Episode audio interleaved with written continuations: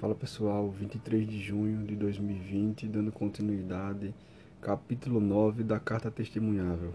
Artigo 639, dar-se-á a carta testemunhável, dois pontos. Inciso 1, da decisão que denegar o recurso. 2. Daqui, admitindo embora o recurso, obstar a sua expedição e seguimento para o juízo ad quem. Artigo 640. A carta testemunhável será requerida ao escrivão ou ao secretário do tribunal, conforme o caso, nas 48 horas seguintes ao despacho que denegar o recurso, indicando o requerente as peças do processo que deverão ser trasladas. Artigo 641. O escrivão ou secretário do tribunal dará recibo da petição à parte e, no prazo máximo de cinco dias, no caso de reze, ou de 60 dias, no caso de recurso extraordinário, fará a entrega da carta, devidamente conferida e consertada.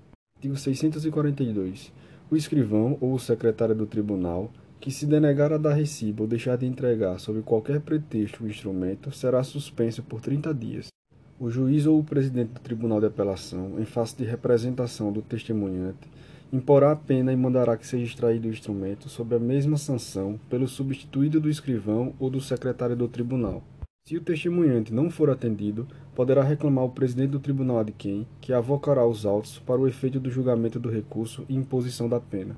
Artigo 643. Extraído e autuado o instrumento, observar-se-á o disposto nos artigos 588 a 592, no caso de reze, ou o processo estabelecido para o recurso extraordinário, se deste se tratar. Artigo 644. O tribunal, câmara ou turma, a que competir o julgamento da carta, se desta tomar conhecimento, mandará processar o recurso, ou, se estiver suficientemente instruída, decidirá logo de méritos. Artigo 645. O processo da carta testemunhável na instância superior seguirá o processo do recurso denegado. Artigo 646. A carta testemunhável não terá efeito suspensivo. Capítulo 10. Do habeas corpus e seu processo. Artigo 647 Dá-se habeas corpus sempre que alguém sofrer ou se achar na iminência de sofrer violência ou coação ilegal na sua liberdade de ir e vir, salvo nos casos de punição disciplinar. Artigo 648. A coação considerar-se-á ilegal. Dois pontos. Inciso 1. Quando não houver justa causa. 2. Quando alguém estiver preso por mais tempo do que determina a lei. 3. Quando quem ordenar a coação não tiver competência para fazê-lo. 4. Quando houver cessado o motivo que autorizou a coação. 5. Quando não for admitida a prestar fiança, nos casos em que a lei a autoriza. 6. Quando o processo for manifestamente nulo. 7. Quando extinta a punibilidade. Artigo 649. O juiz ou o tribunal, dentro dos limites da jurisdição, fará passar imediatamente a ordem impetrada nos casos em que tenha cabimento, seja qual for a autoridade coatora. Artigo 650. Competirá conhecer, originariamente, do pedido de habeas corpus. Inciso 1 ao STF, nos casos previstos no artigo 101, inciso 1, a linha G da Constituição. Inciso 2, aos tribunais de apelação, sempre que os atos de violência ou coação forem atribuídos aos governadores ou interventores dos estados ou territórios e ao prefeito do Distrito Federal ou a seus secretários ou aos chefes de polícia. Parágrafo 1 A competência do juiz cessará sempre que a violência ou coação provier de autoridade judiciária de igual ou superior jurisdição. Parágrafo 2 não cabe o habeas corpus contra a prisão administrativa, atual ou iminente, dos responsáveis por dinheiro ou valor pertencente à fazenda pública, alcançados ou omissos em fazer o seu recolhimento nos prazos legais, salvo se o pedido for acompanhado de prova de quitação ou de depósito do alcance verificado, ou se a prisão exceder o prazo legal. Artigo 651. A concessão do habeas corpus não obstará, nem porá termo ao processo, desde que este não esteja em conflito com os fundamentos daquela. Artigo 652. Se o habeas corpus for concedido em virtude de nulidade do processo, este será renovado. Artigo 653.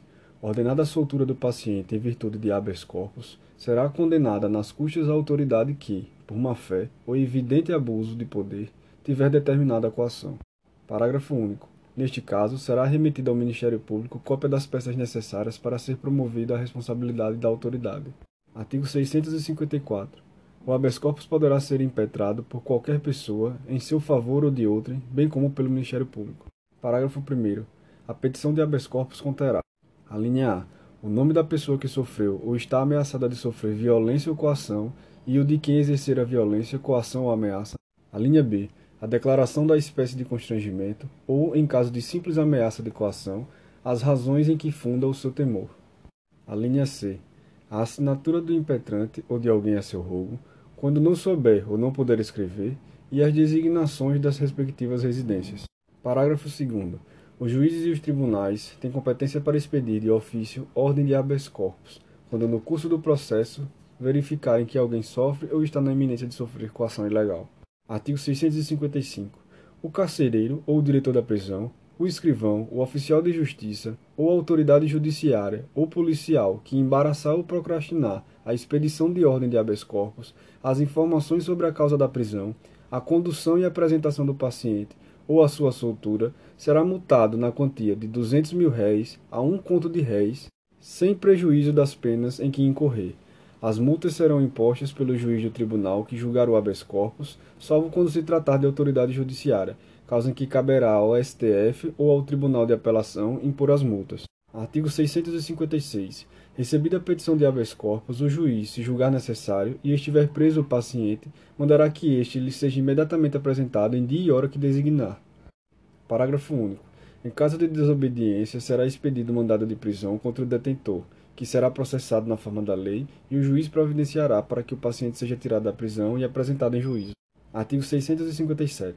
Se o paciente estiver preso, nenhum motivo excusará a sua apresentação, salvo. Inciso 1. Grave enfermidade do paciente.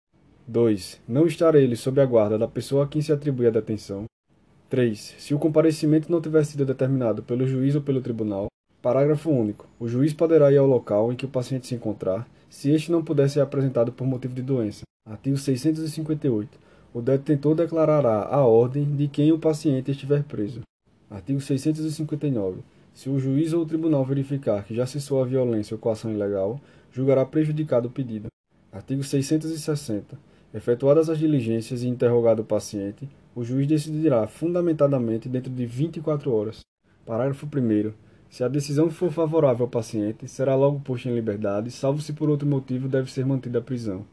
Segundo, se os documentos que instruírem a petição evidenciarem a ilegalidade da coação, o juiz ou o tribunal ordenará que cesse imediatamente o constrangimento. Terceiro, se a ilegalidade decorrer do fato de não ter sido o paciente admitido a prestar fiança, o juiz arbitrará o valor desta, que poderá ser prestada perante ele, remetendo neste caso à autoridade os respectivos autos para serem anexados aos do inquérito policial ou aos do processo judicial. Parágrafo 4 se a ordem de habeas corpus for concedida para evitar ameaça de violência ou coação ilegal, dar-se ao paciente salvo-conduto assinado pelo juiz. Parágrafo 5 Será incontinente enviada cópia da decisão à autoridade que tiver ordenado a prisão ou tiver o paciente à sua disposição, a fim de juntar-se aos autos do processo. Parágrafo 6 Quando o paciente estiver preso em lugar que não seja da sede do juízo ou do tribunal que concederá a ordem, o alvará de soltura será expedido pelo telégrafo, se houver, observadas as formalidades estabelecidas no artigo 289, parágrafo único, infine, ou por via postal. Artigo 661. Em caso de competência originária do Tribunal de Apelação, a petição de habeas corpus será apresentada ao secretário, que a enviará imediatamente ao presidente do tribunal, ou da Câmara Criminal, ou da turma que estiver reunida, ou primeiro tiver de reunir-se. Artigo 662. Se a petição contiver os requisitos do artigo 654, parágrafo 1 o presidente, se necessário, requisitará da autoridade indicada como coautora informações por escrito.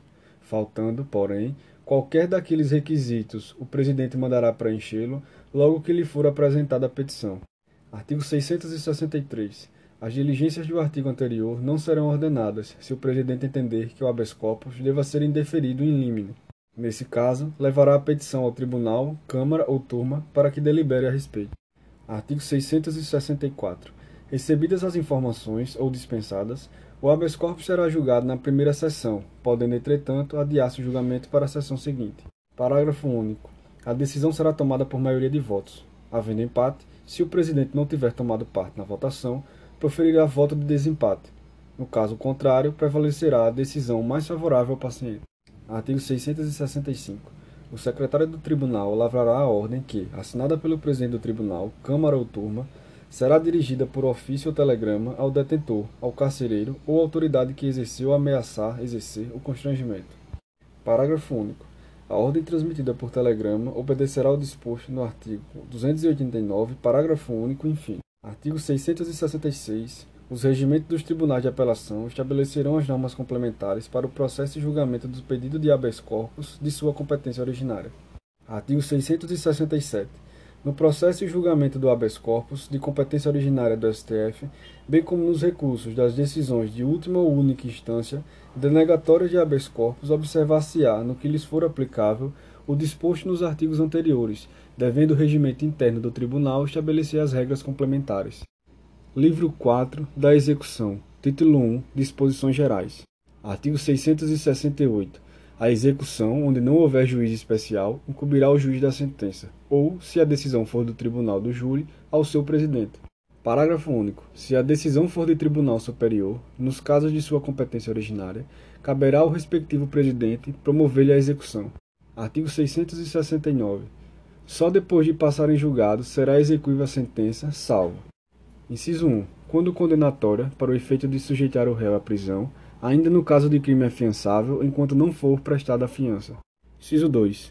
Quando absolutória, para o fim de imediata soltura do réu, desde que não proferida em processo por crime a que a lei comine pena de reclusão, no máximo por tempo igual ou superior a oito anos. Artigo 670.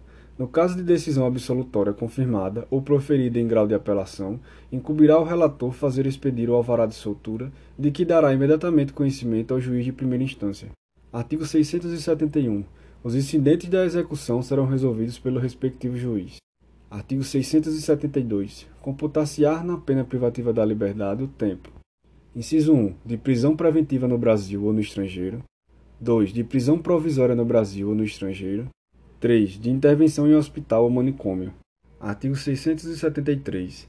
Verificado que o réu, pendente a apelação por ele interposta, já sofreu prisão por tempo igual ao da pena que foi condenado, o relator do feito mandará pô-lo imediatamente em liberdade, sem prejuízo do julgamento do recurso, salvo se, no caso de crime a que a lei comine pena de reclusão, no máximo por tempo igual ou superior a oito anos, o querelante ou Ministério Público também houver apelado da sentença condenatória.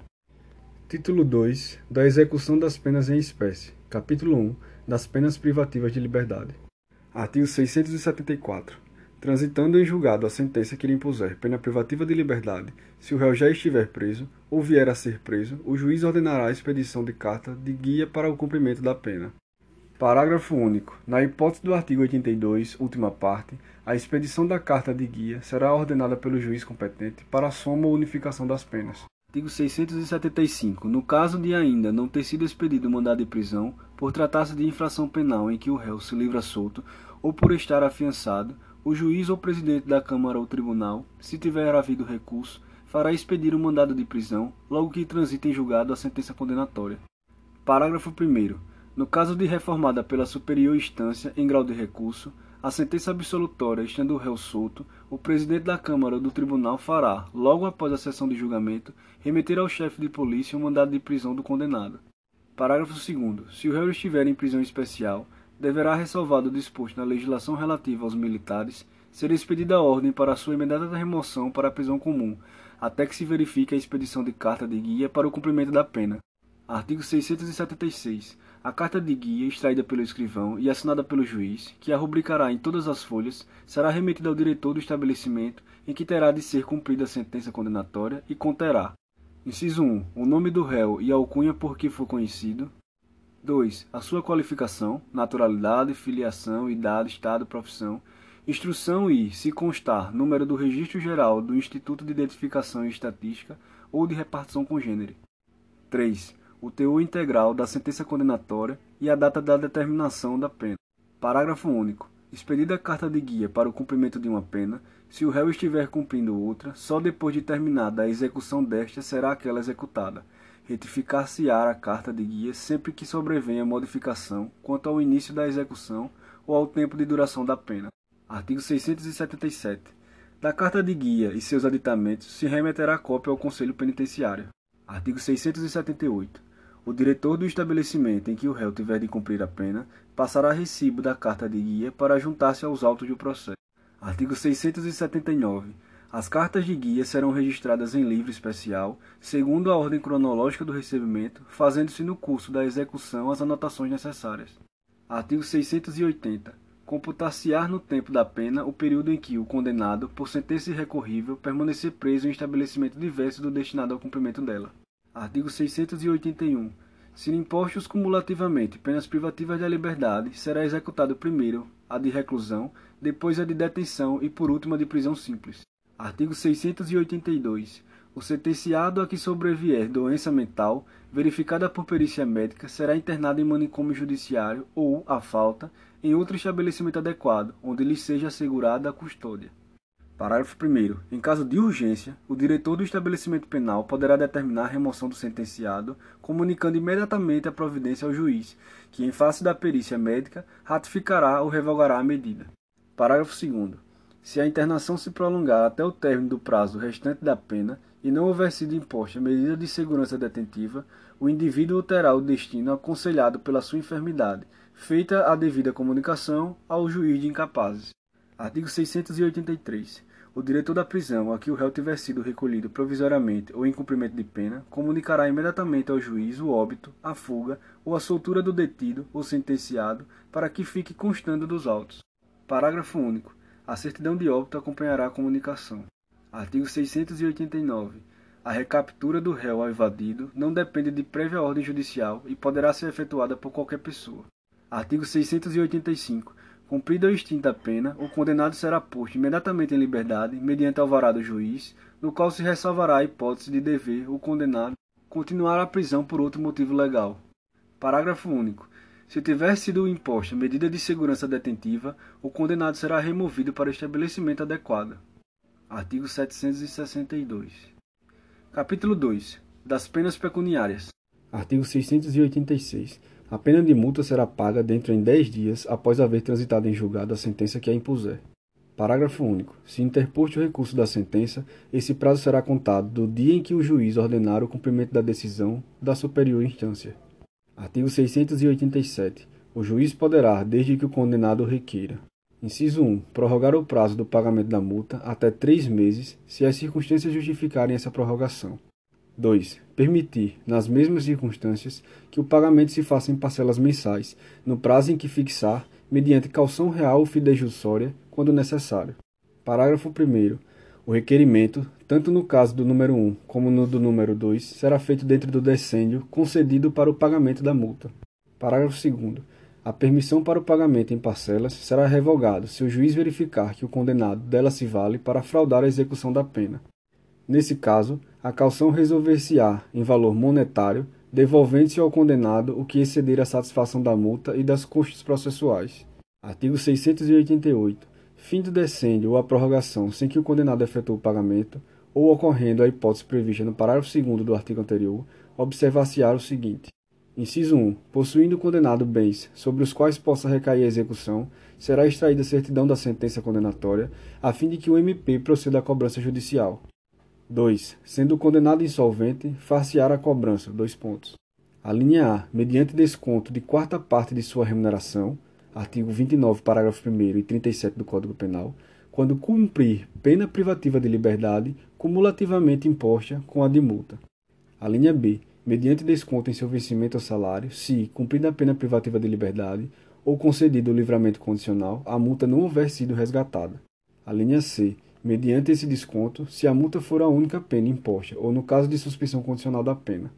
Parágrafo 1. O desconto, nos casos das letras B e C, será feito mediante ordem ao empregador, a repartição competente ou administração da entidade paraestatal e, antes de fixá-lo, o juiz requisitará informações e ordenará diligências, inclusive arbitramento, quando necessário, para observância do artigo 37, parágrafo 3 deste Código Penal.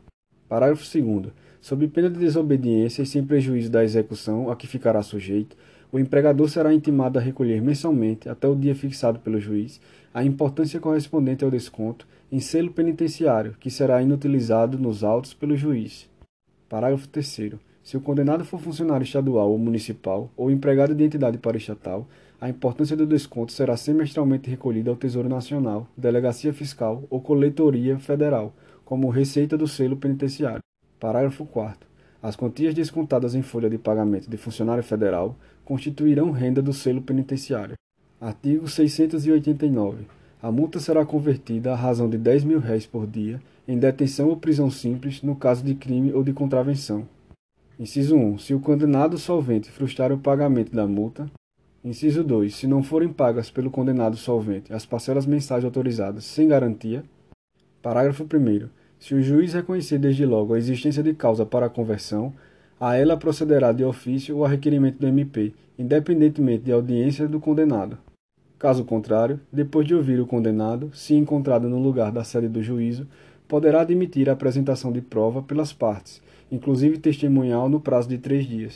Parágrafo 2. O juiz, desde que transite em julgado a decisão, ordenará a expedição de mandado de prisão ou aditamento à carta de guia, conforme esteja o condenado solto ou em cumprimento de pena privativa de liberdade. Parágrafo 3. Na hipótese do inciso 2 deste artigo, a conversão será feita pelo valor das parcelas não pagas. Artigo 690. O juiz tornará sem efeito a conversão expedindo alvará de soltura ou caçando a ordem de prisão se o condenado em qualquer tempo. Dois pontos. Inciso 1. Pagar a multa. 2. Prestar calção real ou fidejussória que lhe assegure o pagamento. Parágrafo único. No caso do número 2, antes de homologada a calção, será ouvido o MP dentro do prazo de dois dias. Capítulo 3. Das penas acessórias. Artigo 691. O juiz dará à autoridade administrativa competente conhecimento da sentença transitada em julgada que impuser ou de que resultar a perda da função pública ou a incapacidade temporária para investidura em função pública ou para exercício de profissão ou atividade. Artigo 692. No caso de incapacidade temporária ou permanente para o exercício do pátrio poder, da tutela ou da curatela, o juiz providenciará para que sejam acautelados, no juízo competente, a pessoas e os bens do menor ou do interdito. Artigo 693. A incapacidade permanente ou temporária para o exercício da autoridade marital ou do pátrio poder será averbada no registro civil. Artigo 694. As penas acessórias consistentes em interdições de direitos serão comunicadas ao Instituto de Identificação e Estatística ou estabelecimento congênere, figurarão na folha de antecedentes do condenado e serão mencionadas no rol de culpados. Artigo 695. Iniciada a execução das interdições temporárias, artigo 72, a linha A e B do Código Penal, o juiz de ofício, a requerimento do MP ou do condenado, fixará o seu termo final, completando as providências determinadas nos artigos anteriores. Finalizamos por aqui e daremos continuidade no próximo podcast ao título 3 dos incidentes da execução, capítulo 1, da suspensão condicional da pena, artigo 696.